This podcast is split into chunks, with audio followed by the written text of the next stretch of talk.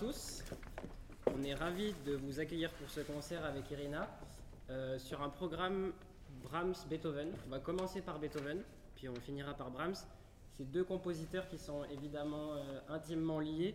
Euh, Beethoven a énormément influencé Brahms. pour nous, c'est un programme qui est assez logique parce que c'est deux pièces qui ont assez le même caractère.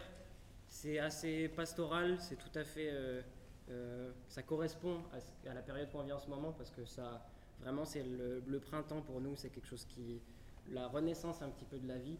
Et il y a beaucoup d'images qui sont, qui sont cachées dans ces deux sonates. Et je vous dis pas lesquelles parce que chacun est libre d'imaginer un peu ce qu'il veut. Mais voilà, elles sont, elles sont profondément liées. Et c'est pour ça qu'on a choisi de, de, jouer ce programme pour vous aujourd'hui. Euh, bon concert.